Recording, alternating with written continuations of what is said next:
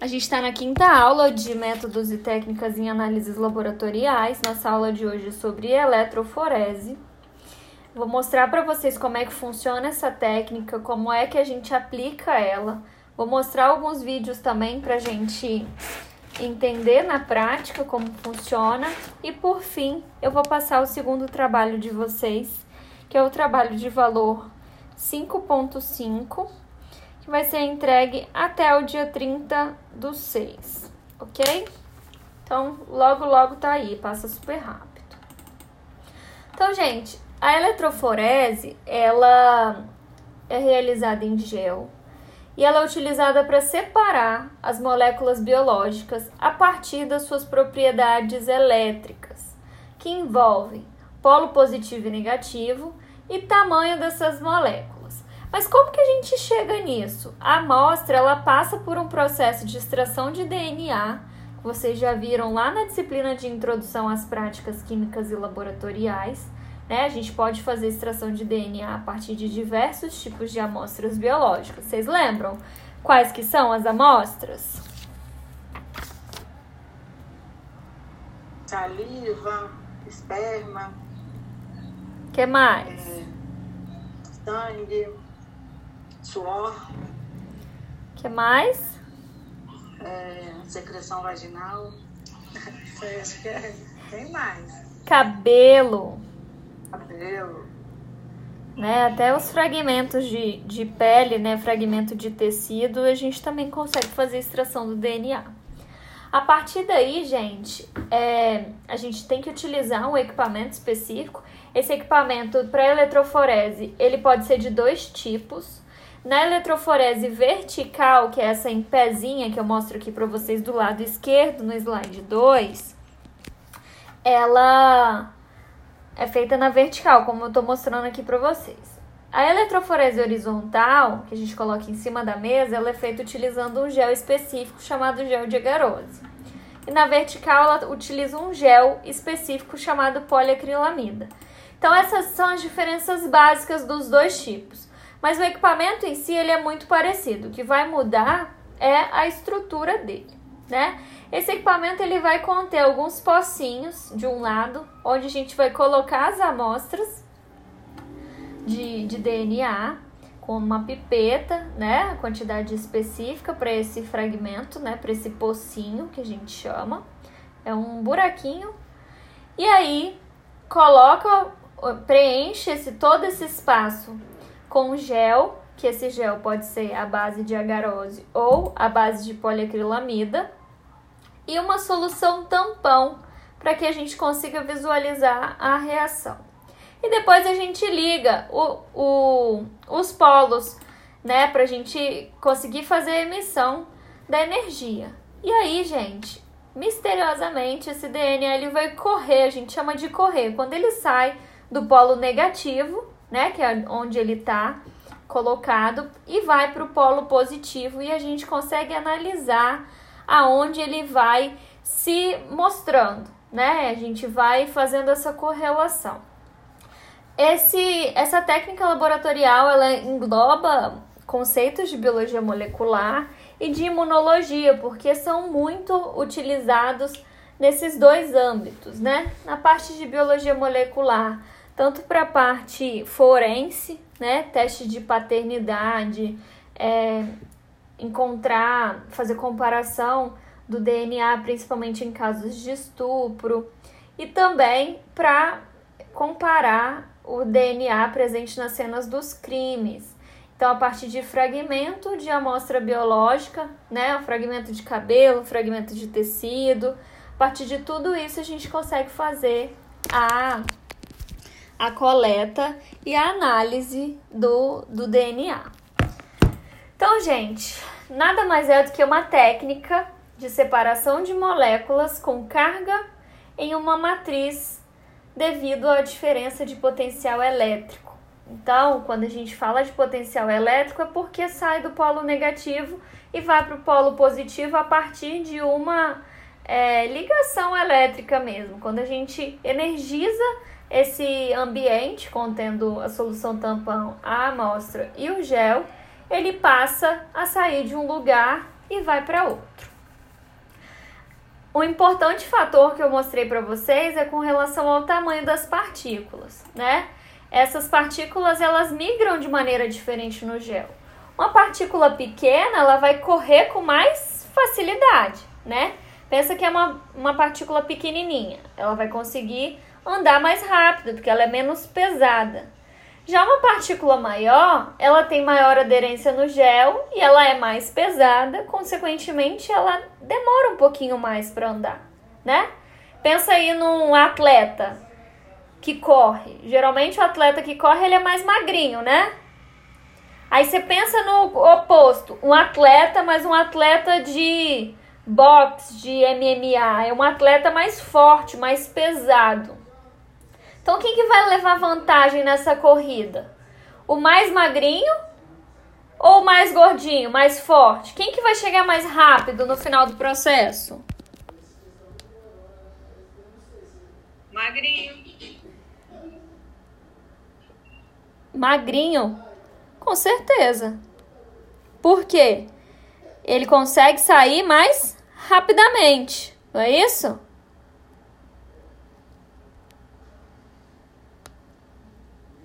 Respondam, pessoal. Professor, não entendi, não entendi. Pensa assim, duas pessoas estão uma do lado da outra, Péricles. Sim. Duas pessoas do lado da outra. Então, um atleta, vamos perguntar qual que é o objetivo. Quem vai chegar lá na frente primeiro? Vamos fazer uma corrida de 3 metros. Quem vai chegar lá na frente primeiro? Um atleta, a gente tá falando de atleta só, tá? Um atleta que ele é magrinho, ele tem menos peso. Ou um atleta que ele é mais forte, ele é mais pesado. A, Ah, quem tem mais facilidade de chegar primeiro? Baseando no peso. ah, no peso. No peso seria o mais magrinho, mas porque é, na, se levar em consideração o atletismo, os, os, os musculosos eles são mais rápidos do que os, os mais magros, né? Mas se levar em consideração a distância, a distância maior, aí quem ganha é o magro, né? Por isso que atletismo, os atletas de, de atletismo, eles, eles correm per- percurso maior, são mais magros. Esses que percorrem percurso menor, eles são mais fortes, mais musculosos, 100 metros, né?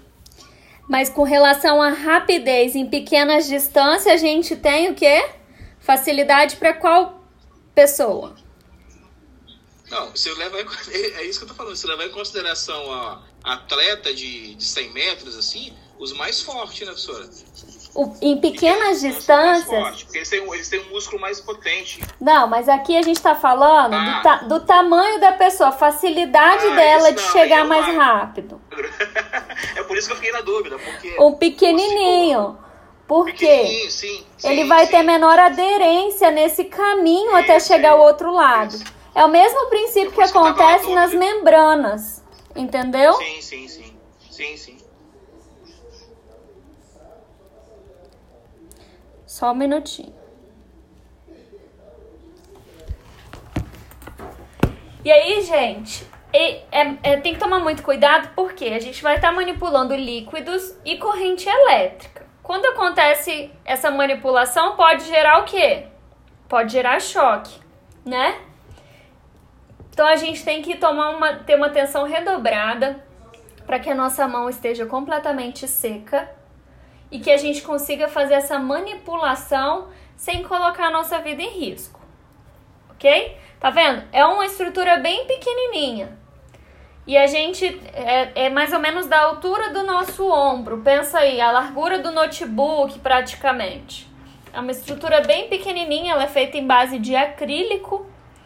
Mas aparentemente assim a gente não dá nada por isso, né? Mas é um equipamento caro pra dedéu como muitas das coisas que acontecem dentro do laboratório, né? Os equipamentos geralmente têm um valor agregado muito alto, porque tem uma tecnologia empregada em cima disso, né? Mas eu mostrei para vocês já na aula passada que acontece muito o sistema chamado comodato. A empresa ela vira para você e fala: "Fulano, você não precisa comprar o meu equipamento, eu te empresto ele. Mas tudo que você precisar para usar esse equipamento, você vai usar da minha marca. Você não pode comprar de marca nenhuma mais. Então, os insumos você vai consumir especificamente daquele fabricante. Com isso, ele tem o lucro do mesmo jeito, né? Então, é o que muito acontece nos dias de hoje, porque nem sempre a gente tem o valor inicial muito grande para para pagar nos equipamentos que que são mais utilizados hoje em dia com uma tecnologia mais avançada.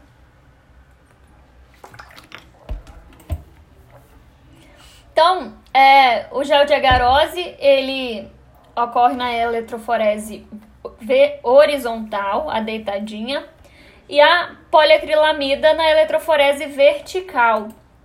Então, nesses dois casos, a gente tem é, utilização de géis diferentes porque elas são é, equipamentos de formas diferentes. Então, esse, essa é a principal diferença dos dois tipos de eletroforese, beleza? Como é que funciona a horizontal, que é a mais comum, que a gente utiliza mais nos dias de hoje? A gente faz o preparo do gel, faz a aplicação da amostra de DNA no gel, essa amostra de DNA ela já tem que estar tá com corante. Eu vou mostrar para vocês daqui a pouco que tem vários tipos de corantes específicos.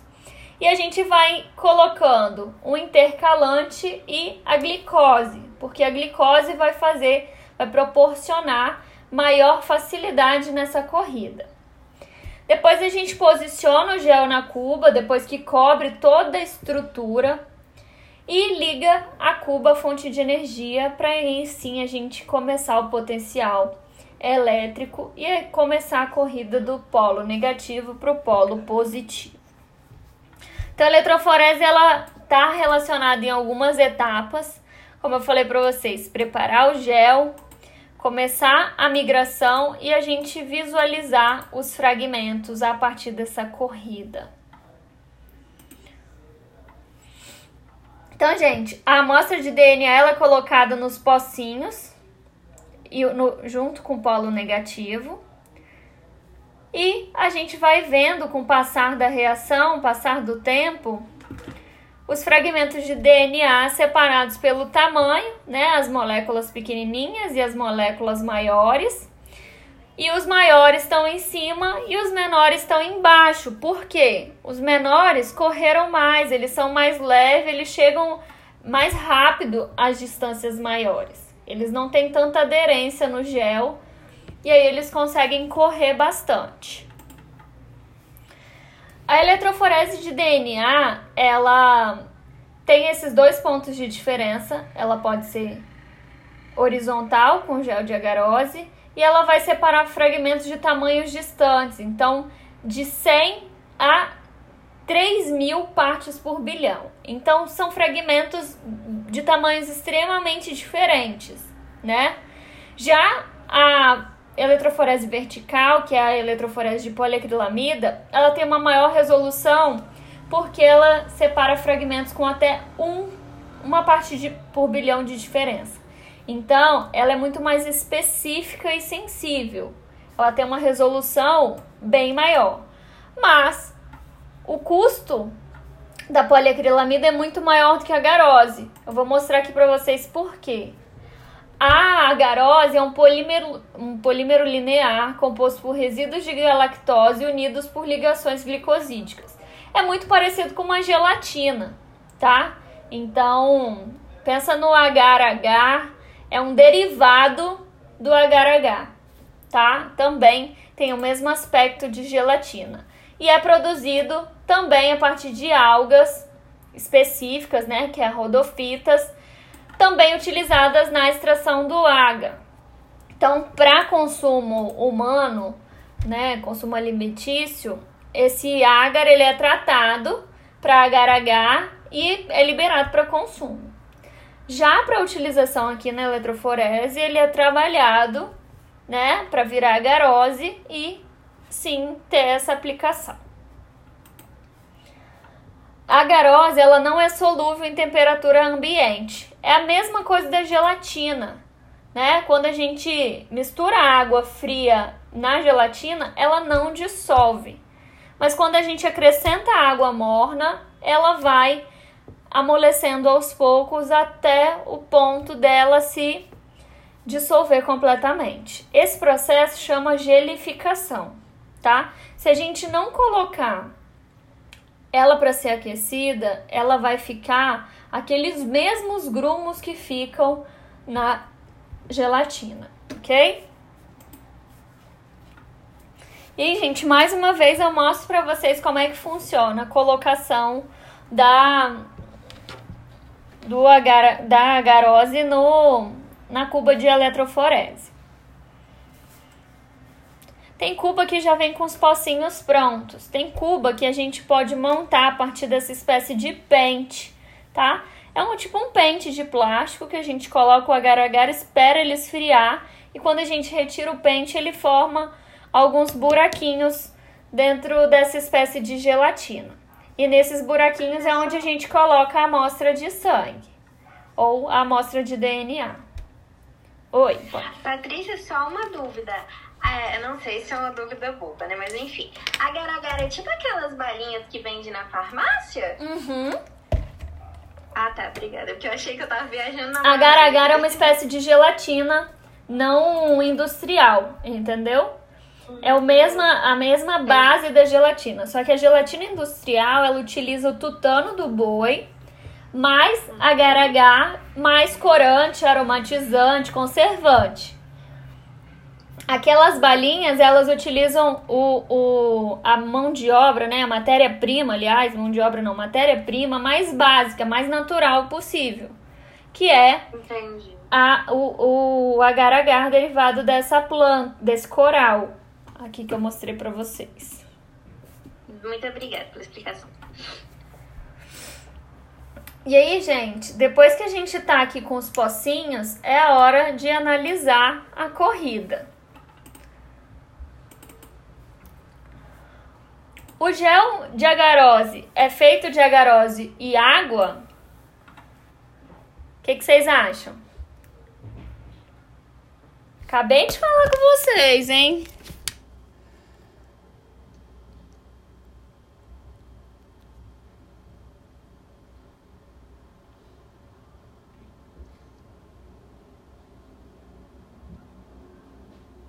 E aí, pessoal?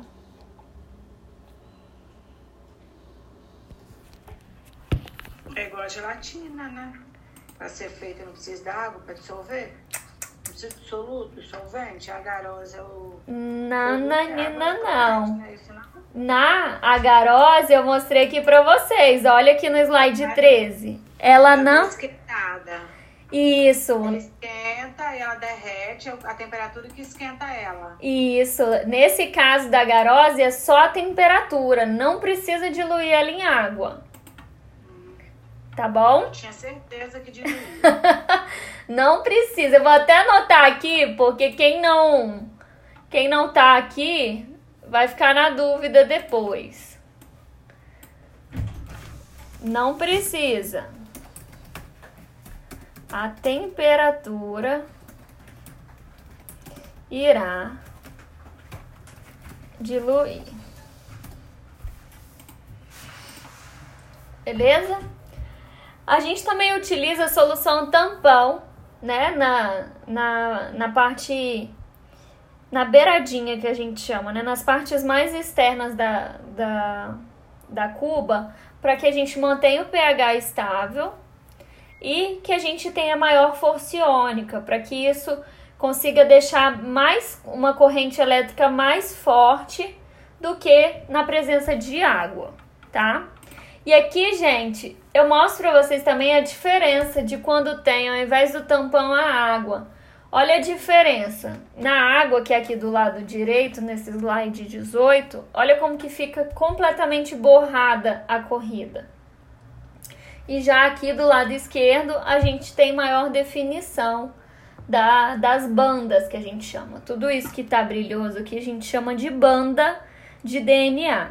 Essas bandas, elas ficaram acumuladas em determinados locais.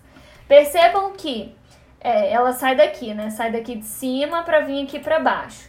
Percebam que essas bandas de cima, elas são mais gordinhas, tá vendo? Elas são mais largas. Porque elas são mais pesadas, elas não conseguiram correr mais. Já as daqui da frente, elas são mais fininhas, elas são mais leves. Por isso elas conseguem chegar mais longe. Isso não é bullying, tá, gente? Não tô falando de pessoas magras, pessoas gordas. A gente tá falando aqui de peso numa estrutura molecular aqui para uma corrida de gel, hein? Não me interpretem mal. Tava dando aula na nutrição, agora a gente tava falando de nutrição comportamental. Depois vocês vêm, vêm falar que eu tô incentivando vocês aí, não. Tá? A gente tem que ser saudável. Mas aqui a gente tá falando de peso molecular. O eletrof a eletroforese é legal porque a gente consegue colorir de diferentes é, formas, né? A gente pode usar corantes que aumentem a densidade da amostra e, consequentemente, aumentem a cor que elas aparecem na hora que a gente revela a corrida. Então, o mais comum é o azul de bromofenol ou cianol. E o orange G ele é mais raro, mas também acontece. Também pode ser feito só com sacarose, glicerol e ficol, mas eles não ficam coloridos. Eles vão ficar somente brancos, tá? Mas a gente consegue visualizar assim como eu mostrei para vocês aqui nesse slide 18. Quando a gente utiliza cores, olha como que fica diferente. Fica bem mais bonito, vocês concordam? Opa. Correu. Ficou bem mais bonito. Mas beleza não é tudo. Olha como que ele fica menos denso com azul de, de bromofenol. Ele fica bem mais clarinho, tá vendo? Para interpretação, uma cor mais viva, ela é melhor. Alguns fatores influenciam a migração do gel de agarose. Falei muito com vocês sobre o tamanho da molécula, né? Se ela é mais pesada, ela é maior ela corre menos. Ou é uma molécula intermediária ou é uma molécula mais leve, menorzinha, com menor peso, tá? Isso interfere muito na corrida. Outro fator é, além do peso, o tamanho dessa molécula, tá? Se é uma molécula grande, uma molécula pequena, tudo isso também vai interferir na migração do polo negativo para o polo positivo. Quando a gente fala de eletroforese vertical, a gente utiliza poliacrilamida, né? Que já é formado por uma polimerização de monômeros de acrilamida e bisacrilamida. Isso também vai depender de radicais livres presentes nessa reação. Então, o, as enzimas e a glicose elas podem ser incorporadas a esse gel justamente para favorecer o momento da corrida, tá bom? E aí, gente, a diferença é que lá na, no gel de agarose ela é feita na, na horizontal e aqui ela é feita na vertical. Também são criados os pocinhos e é feita a inserção do DNA já marcado, né, com o corante escolhido, e faz a, a utilização da corrente elétrica para sair do polo negativo para o polo positivo. Ambas as estruturas aqui, tanto do lado direito quanto esquerdo, estão com solução tampão para a gente fortificar essa, essa ligação iônica na hora da corrida, beleza? Mas a corrida em si, ela se demonstra da mesma maneira que na horizontal. Então a gente falou da eletroforese em si. Mas vocês pararam para pensar que isso pode ter sido feito, essa extração do DNA também pode ter sido feita utilizando o PCR que a gente falou na aula passada? Então, gente, quem não estudou a aula passada, pelo amor de Jesus Cristinho, faça a baixem o arquivo da aula passada e estudem, porque é muito importante entender uma técnica para depois ir para outra. Elas são técnicas complementares. Então, gente, vou mostrar aqui para vocês de novo como é que faz, tá? Vocês vão pegar lá na internet, vão acessar aqui, ó, AVA, que é o, o ambiente virtual. Vocês vão selecionar a unidade de vocês, unidade serra, vai cair na parte de login, né? No caso de vocês, aqui o meu já tá logado, e vocês vão vir na disciplina. Dentro da disciplina de métodos e técnicas, todas as semanas elas já estão é, alimentadas. Tá vendo? A gente está na semana 8. A nossa aula vai estar disponível aqui, recursos de aprendizagem. Mas se você não viu a aula 7, vai lá na semana 7. Opa, não tá aqui. Deixa eu até postar aqui, ó, pra vocês. Eu esqueci de postar a aula passada, tá vendo? Vem aqui e baixa o arquivo da aula 7. Vocês não podem ir para a aula 8 sem ter entendido, sem ter passado pela aula 7. Entendido? Então não deixem de estudar o conteúdo da aula passada, gente. Ele é muito importante. Ai, professora, mas eu não tô conseguindo acompanhar só com slide. Beleza. Aqui em outro local que eu vou mostrar para vocês, tem a gravação da aula, igual a gravação que eu tô fazendo aqui agora. Ah, aqui, ó, não tá indo porque é um arquivo muito grande. Deixa eu ver se eu consigo postar em PDF.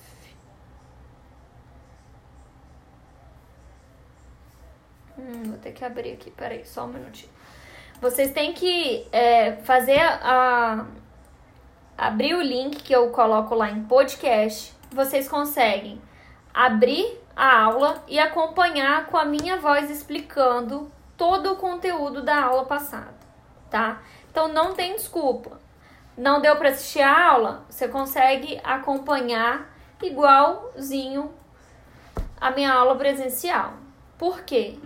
Eu fiz essa gravação, eu coloco disponibilizando lá para vocês e a aula também está disponível. Às vezes eu acabo atrasando um pouquinho, mas eu sempre disponibilizo para vocês, tá bom?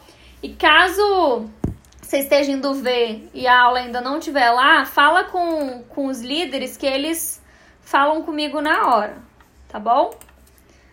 Tá aqui, ó. A semana 7, aula 4, disponível para vocês. E aí, o podcast, ele tá em podcast.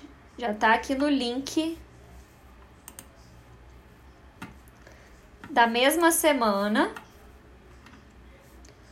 em podcast 4. Aí você vem aqui e o link tá aqui. De qualquer forma, gente, o meu perfil de podcast é esse aqui. Sempre vai estar disponível nesse meu perfil. Então, ai, é, acabou a aula de hoje, a professora ainda não postou o link. Vai no link da aula passada que vai estar aqui embaixo, ó. Vai estar aqui embaixo o o arquivo da aula de hoje, tá bom? Não fiquem com dúvidas. Deixa eu voltar aqui, compartilhamento da minha tela.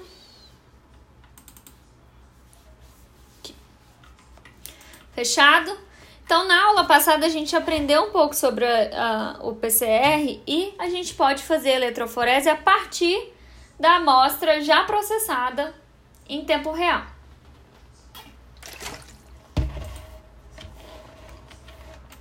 Pra gente fazer a eletroforese, a gente vai usar sempre o DNA, tá? Não pode ser RNA. A gente vai marcar o DNA com os marcadores que eu falei para vocês, que a gente consegue visualizar os fragmentos. Esses marcadores a gente chama geralmente de corantes, tá? São marcadores que podem ser colorimétricos, que vão fornecer cor, ou eles podem ser de fluorescência, que a gente só vai ver no ambiente escuro, ok? Numa cabine escura. Que é muito comum nos laboratórios porque algumas amostras elas são processadas e são visualizadas em microscópio óptico que necessariamente vão precisar do ambiente escuro para a gente analisar a fluorescência. Então, esses laboratórios de pesquisa eles já, já são adaptados com a infraestrutura para isso. Então gente, reforço para vocês que os fragmentos pequenos percorrem maiores distâncias. Olha a diferença do tamanho das, dos fragmentos, o peso deles. Tá? Então, quando ele é menorzinho, ó, sem par de base, ele vem aqui para frente. Quando ele tem 1517 pares de base, eles ficam onde? Lá atrás. Alguns fatores influenciam a migração. Então, eu falei para vocês sobre o tamanho sobre o peso. Mas eu não falei com vocês ainda sobre a voltagem, né? Como eu falei para vocês, a gente utiliza uma fonte elétrica para proporcionar né, essa diferença de potencial elétrico do polo negativo para o polo positivo, mas isso também depende da voltagem do equipamento. Né? A taxa de migração do DNA linear ela é proporcional à voltagem baixa aplicada. Então, tudo vai depender do quanto de energia que eu vou empregar nessa corrida, tá? Isso tudo a gente tem que levar em consideração. Outro fator é a direção do campo elétrico. Então a direção sempre vai ser a mesma, é uma direção única, é do polo negativo para o polo positivo. Sempre vai ser na mesma direção. E aqui, gente, eu coloco para vocês é, uma outra solução para a gente visualizar na fluorescência, o brometo de etídio. Então, a olho nu, a gente consegue enxergar somente branquinho, né? E aqui na fluorescência a gente vê uma cor avermelhada. Olha que cor bonita. Vou até abrir aqui para vocês olharem, tá vendo? Bem, bem bonito. A gente também pode utilizar o nitrato de prata. Só que o nitrato de prata ele fica com, ele deixa o gel com uma coloração amarelada. Isso pode atrapalhar a interpretação do, da corrida tá? Se for um peso muito leve, a gente acaba tendo um falso positivo aqui por conta disso. E aí, existem alguns equipamentos que fazem a leitura. Tem equipamento automático que faz a leitura e joga direto para o computador. E tem equipamento manual que você vai colocar uma, uma, um suporte na parte de cima e vai fazer a leitura ali mesmo em cima da placa que correu o gel. Então vai depender muito do da infraestrutura do local que você trabalha, tá bom? Lembrando que isso é uma técnica de biologia molecular.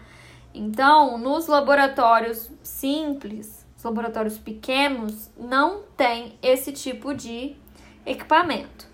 Ah, mas eu trabalho num laboratório que é referência aqui. Mas laboratório de biologia molecular é um laboratório de nível de biossegurança 2, 3. A gente não tem aqui no estado, tá? Geralmente são nos grandes centros. A gente terceiriza esses exames. Então, é possível você fazer um teste de paternidade, mas esse exame não vai ser analisado aqui. Ele vai ser terceirizado ele vai para outro estado ser analisado lá por outros profissionais. Beleza? Mesmo sendo, tendo laboratórios de grande porte aqui no estado, laboratórios de referência, laboratórios altamente automatizados, ainda muitas das amostras são terceirizadas e vão para o Fleury, vão para o DASA, vão para laboratórios a nível internacional, tá bom? A eletroforese, então, gente, um resuminho para vocês de novo, ela vai proporcionar a migração das partículas carregadas num meio líquido, né? Esse meio líquido ele é composto por um gel ou de agarose ou de poliacrilamida e ele vai sofrer a influência de um campo elétrico. A gente vai ligar na tomada e a amostra de DNA que está aqui nos pocinhos vai sair do polo negativo e vai caminhar para o polo positivo. Então, à medida que ela é menorzinha, magrinha, mais levinha, ela chega mais longe, ok? Dúvidas até aqui?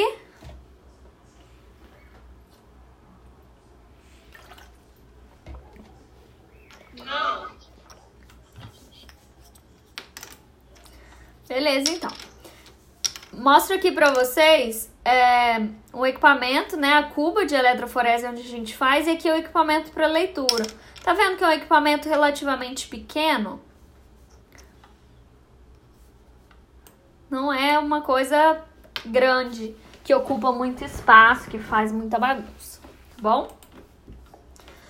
É, a migração das partículas, como eu falei para vocês, vai depender mais da carga do tamanho da forma, da força do campo elétrico, das propriedades do meio de suporte, que geralmente são compostos aqui por enzimas e glicose, né, que é açúcar e depois se transforma em energia para essa para esse DNA correr, e a temperatura de operação. Quando a gente fala de energia, a gente acaba falando de temperatura mais alta, tá bom? A gente pode aplicar eletroforese basicamente na ciência forense, né? Comparação do DNA com o DNA suspeito, a parte de genética com teste de paternidade, diferenciação de espécies, diferenciação das linhagens, identificação da linhagem, na microbiologia para estudo, pesquisa dos vírus, das bactérias, dos fungos, e na bioquímica para estudo das proteínas, do DNA e do RNA. Compartilhar aqui com vocês, agora com o Covid-19, é, muito se fala sobre ele, mas pouco se tem estudos comprovando, estudando, garantindo a eficácia do método para isso, né? Mas é, para parte do, especificamente do, do vírus, a gente consegue fazer a análise de uma proteína presente no SARS-CoV-2, que é o novo coronavírus. Uma proteína chamada proteína S. É uma proteína do capsídeo viral e a gente percebe que essa proteína ela tem uma ela consegue, né, fazer ou ativar ou inativar o vírus na presença de um hospedeiro. E aí surgiu recentemente bolsas de estudos aqui pela Fundação de Amparo e Pesquisa do Espírito Santo para estudantes ainda na graduação fazerem esse tipo de pesquisa. Aí os meus alunos do quinto período, alguns alunos demonstraram interesse eles estão concorrendo e a gente já está na fase 2 do projeto. A gente submeteu, foi aprovado, a gente mandou agora a parte de metodologia e orçamento.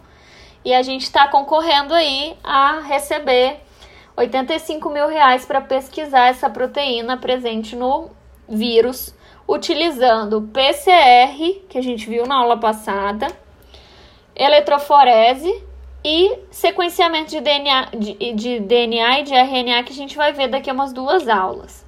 Então, gente, é, é muito possível a gente englobar isso na prática profissional enquanto biomédico, mas também na pesquisa. E a pesquisa ela não está longe de vocês, a pesquisa ela está aí. Vocês estudantes podem desenvolver pesquisa.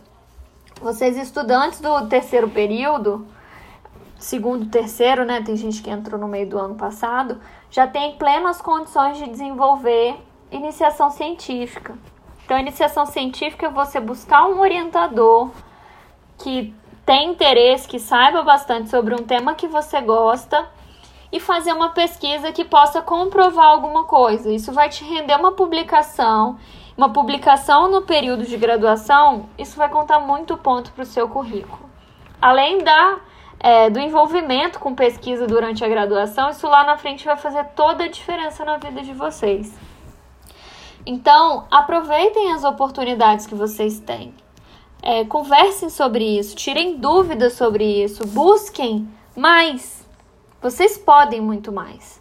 Então, eu sei que tem gente que trabalha o dia inteiro e estuda à noite, é muito puxado, eu sei, eu passei por isso também. Mas, o que, que a gente faz meia-noite às seis? A gente dorme. Se a gente tirar uma horinha por dia a mais para poder estudar, para pensar numa coisa nova, para incorporar a pesquisa na nossa vida, sair da nossa zona de conforto. Então, pensem nisso, não deixem de estudar, busquem informações diferentes em canais diferentes. Então, a gente perde muito tempo nas redes sociais. Sigam perfis que façam a diferença para vocês. Agora, a gente está tendo uma série de aulas online, lives online, congressos online. Então, eu percebo pelos próprios eventos que eu produzo a baixa adesão dos alunos. Eu, outro dia eu chamei um, um, dois rapazes do Rio de Janeiro, tinha 30 alunos na sala. Eu tenho 200 alunos. Então, tipo, muito, muito pouco participa. Então, aproveitem esses momentos que não exigem custo financeiro para vocês aprenderem com quem já passou por tudo que vocês estão passando. Porque quando a gente vai buscar isso no presencial, ah, um congresso fora, uma viagem fora, é uma visita técnica fora, é muito caro. Quem foi com a gente para Fiocruz ano passado lembra. Não é só o custo da viagem, você tem o custo da alimentação, do transporte, de uma lembrancinha que você quer trazer para a família, né? Da baladinha que você quer ir. Então, tudo isso vai acrescentar. Quando a gente pode fazer isso dentro de casa, no conforto da nossa casa, sem gastar dinheiro, é muito melhor. Ah, mas aqui eu tenho meu filho, meu marido, se tranca no banheiro, vai, se tranca na sala, embaixo da cama, dá um jeito, vocês conseguem. Tá bom?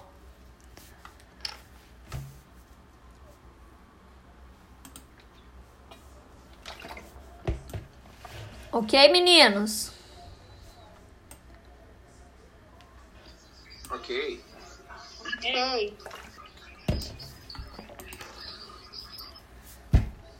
Até o momento, nossa viagem para o Butantan tá confirmada, tá? Outubro. Vamos ver se sai.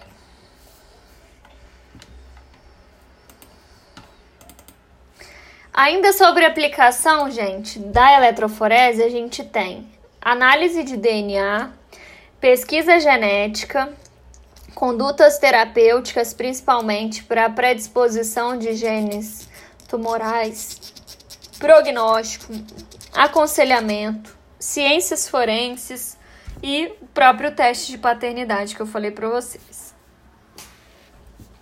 Aqui na conduta terapêutica é muito utilizado para análise de hemoglobina, tá? E também, consequentemente, anemias.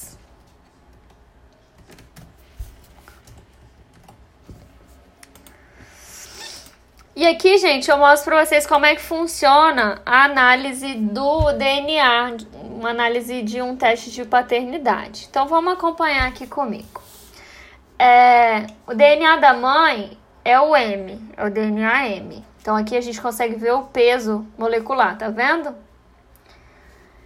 O C é o da criança, é o do filho. A P é o que a gente acha que é o pai, né? É a suspeita.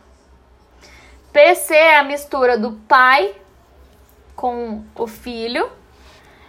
E o M é um, o, o M aqui é, era para ser W, tá? E o W é um padrão molecular. Então a gente vê aqui, ó, o DNA da mãe. Tá vendo? E o DNA do filho.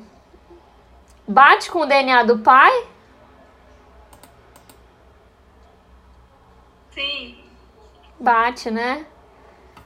Então, batata aí. E esse aqui, gente? Esse aqui deu certo.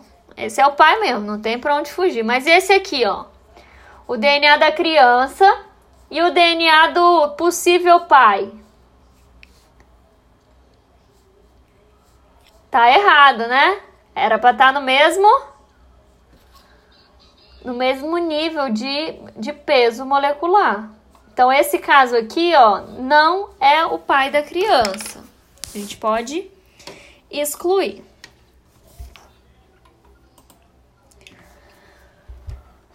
Como instrumentação, instrumentos necessários para a utilização dessa técnica, a gente tem fonte de energia, né? A gente precisa estar tá num ambiente que tem energia elétrica. A gente precisa fazer operação em condições constantes, não adianta também ter energia elétrica e ter aquele fluxo, né, de, de cair energia, de ficar oscilando muito. E aí variar o mínimo possível a corrente, a voltagem e a potência, tentar manter o mesmo nível desses tópicos para que a corrida seja constante. Tá? Importante isso daí. E aí, gente, vamos ver aqui dois vídeos mostrando a diferença da eletroforese em placa de gel horizontal e na placa vertical, tá? Eu vou encerrar aqui o podcast, depois eu continuo. Só um minutinho.